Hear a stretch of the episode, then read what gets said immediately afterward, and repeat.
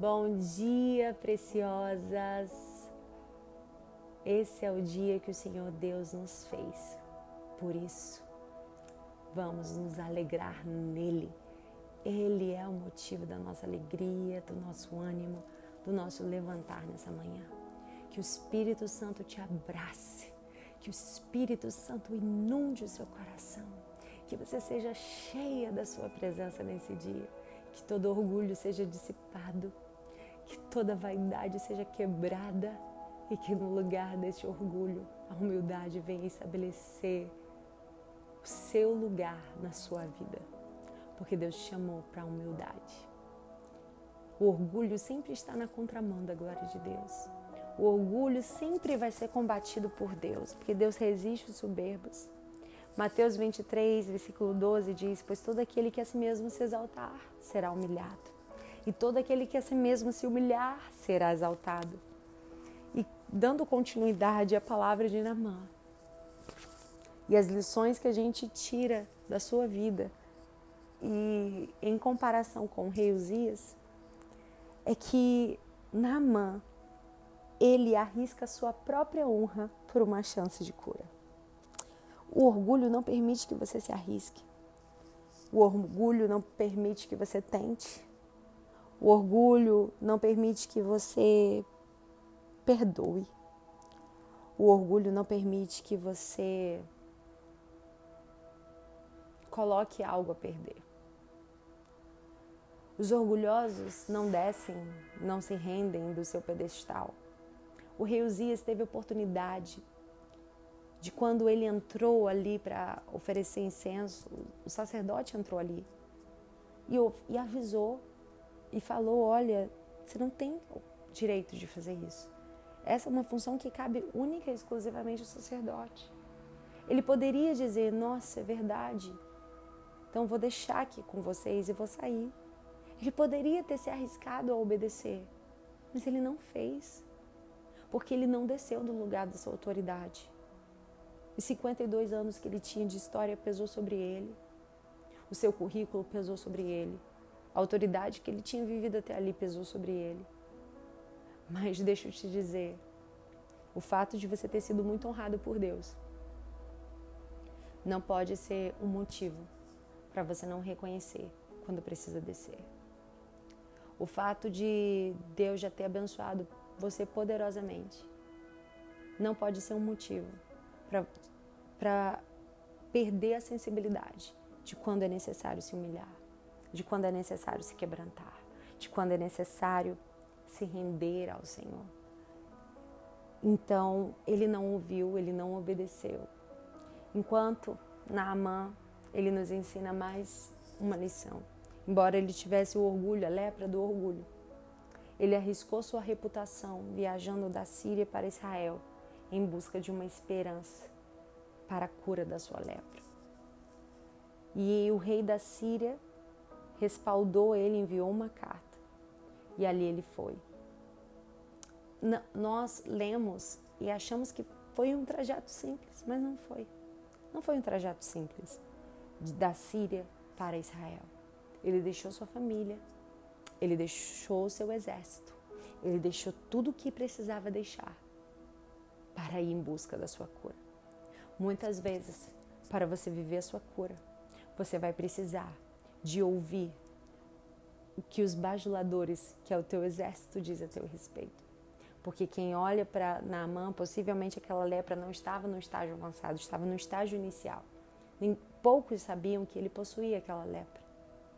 Porque se estivesse em estágio avançado, ele não era mais o comandante do, do exército. Ele não seria mais.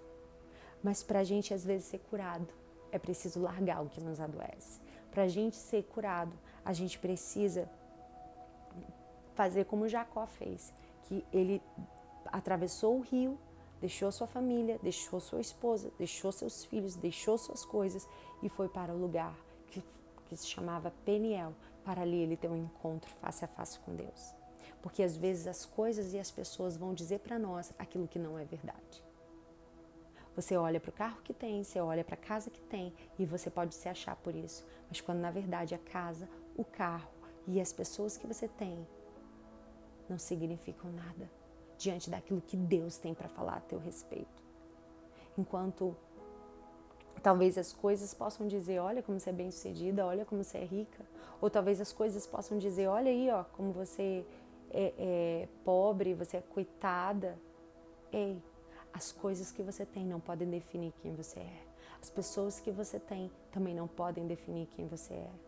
A sua identidade ela é revelada na solitude. A sua, a sua identidade é revelada no secreto. É quando você atravessa tudo e você passa para um lugar que é só você e Deus. E ali ele não te chamará mais Jacó, ele te chamará Israel. Naamã teve que largar tudo e seguir para o trajeto de Israel. Porque no processo de cura, às vezes a gente precisa deixar para trás algumas coisas que nos adoecem. E a terceira e a lição que a gente pode tirar dessa comparação que a gente está fazendo do rei Uzias com Naamã é que ambos ficaram indignados. O rei Uzias ficou indignado e diante da sua indignação ele enfrentou. Naamã ficou indignado, mas mesmo assim se rendeu. Diante de um sentimento, nós sempre teremos duas opções. Diante de uma indignação, nós sempre vamos ter duas escolhas: ou se desesperar, ou se render.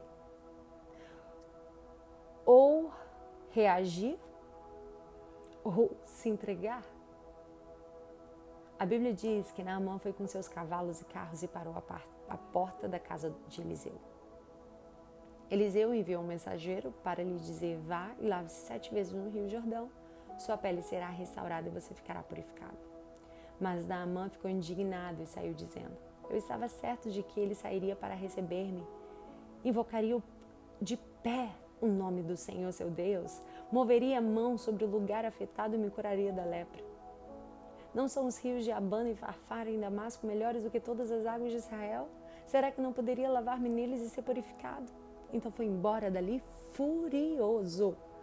Mas os seus servos lhe disseram: Meu pai, se o profeta lhe tivesse pedido alguma coisa difícil, o senhor não faria. Quanto mais quando ele apenas lhe disse: Lave e seja purificado. O orgulhoso sempre tem razão. Você já viu uma conversa que você tem com uma pessoa que sempre tem razão? Em tudo que vocês pensam, não há espaço para erro. Sua, sua opinião política é sempre a certa, o gosto dele é sempre a melhor, a ideia de mundo é a única ideia de mundo verdadeira e que ninguém tem igual a dele. Não presta, não tem valor a opinião do outro. Se somos todos uma coxa de retalhos, quem não pensa igual a você é uma porcaria? Você só consegue falar ou você consegue ouvir? Pessoas que só conseguem falar e não conseguem ouvir ela interrompe o outro, ela não deixa o outro falar. O humilde faz cara de que não sabe de nada, mesmo sabendo, para deixar o outro falar. É por isso que orgulhosos não conseguem ter relacionamentos duradouros. Trocam de roupa igual trocam de pessoas e amigos. Ou seja, o meu relacionamento está baseado no nível de concordância. Se concorda comigo, meu amigo. Se não concorda, eu tô fora. A Bíblia diz em Mateus 7,3: Por que você repara no cisco que está no olho do seu irmão e não dá conta da, vida que, da viga que está em seu próprio olho? Por que é tão difícil cada um cuidar de sua própria vida? E a grande lição que a gente tem aqui é que diante de, da indignação do rei Uzias, ele enfrentou, ele ficou indignado quando o sacerdote corrigiu, falou que, aquilo, que aquela função não pertencia a ele, e ele persistiu continuou e ficou furioso, indignado e continuou. Naamã, embora indignado, mais uma vez ele ouviu um conselho de um enviado do céu. E se submeteu e se rendeu, mesmo contrariado. Mesmo contrariada, muitas vezes. Escolha se render. Mesmo contrariada, mesmo que as coisas não aconteçam da maneira que você deseja, escolha se render. E certamente, esse vai ser um grande livramento de um destino trágico. A quarta lição que nós aprendemos é que o orgulho pode ser quebrado. Mas para ele ser quebrado, ele precisa se submeter ao processo. Só se submete quem tem coragem de abrir mão do orgulho, onde sua reputação não importa mais, o que vale é a sua cura. A Bíblia diz que eles o enfrentaram. A Bíblia diz que as pessoas deram ordem ao rei Uzias. Uzias foi desonrado pelos homens, desonrado por Deus, desonrado mesmo sendo rei. O orgulho vai arrancar de você a credibilidade e o respeito. Você consegue perceber se as pessoas te ouvem? Você consegue perceber quanto o orgulho ele pode ser prejudicial. Sabe? Enquanto Naamã se submeteu ao processo de mergulhar sete vezes, conforme a ordem do homem de Deus, o rei Uzias resistiu. E nós temos que entender que para que o orgulho seja quebrado, nós vamos ter que mergulhar uma vez e parece que nada aconteceu. Vai ter que mergulhar duas vezes e parece, vai parecer que nada aconteceu. Vai mergulhar a terceira vez e vai parecer que nada aconteceu. Mas cada vez que você se submete, o seu olhar não é o mesmo. A sua visão de mundo é transformada. O seu coração é quebrantado. Talvez a cura exterior não é perceptível, não é possível detectar, mas a cura interior, a cada mergulho, ah, ela vai te transformando. Porque a obra que Deus deseja fazer em você não é só por fora, mas é por dentro. As pessoas não vão ver apenas uma beleza externa, mas uma beleza interna, um brilho que há no seu coração. Então se renda, porque cada mergulho que ele estava mergulhando na mão, mergulhava, era ele se rendendo ao processo, ele se entregando ao que Deus tinha. E sabe qual foi o destino dos dois? Quando um se rende ao processo e o outro não? Naamã voltou para casa. E o rei Uzias morreu com lepra, isolado, entregue o seu reinado ao seu filho Jotão. Esse é o destino de alguém que se rende, de, que se rende ao orgulho e não se rende ao processo. E o destino de quem se rende ao processo e resiste ao orgulho é volta para casa, curado. Não é só voltar para casa, é voltar para casa curado. E sabe o que significa voltar para casa curado? É ter certeza da sua identidade. É ter certeza de quem é Deus na sua história. Porque esse homem voltou convertido, certo? De que Deus era Deus. O Deus de Israel era o seu Deus. E esse é o seu destino. Não é só voltar para casa mas é voltar para casa, voltar para sua família, certa de quem você é em Deus, com a sua identidade curada, com seu coração curado e um coração curado. Ele não, ele não se submete ao orgulho, mas ele se rende à preciosa humildade, porque Jesus, sendo Deus, esvaziou-se de si mesmo. Não teve como usurpação ser igual a Deus, tomando a forma de servo, se humilhou. Quanto mais eu e você se humilha, esse é o segredo da sua vitória. Porque só os humilhados serão exaltados. Deus te abençoe.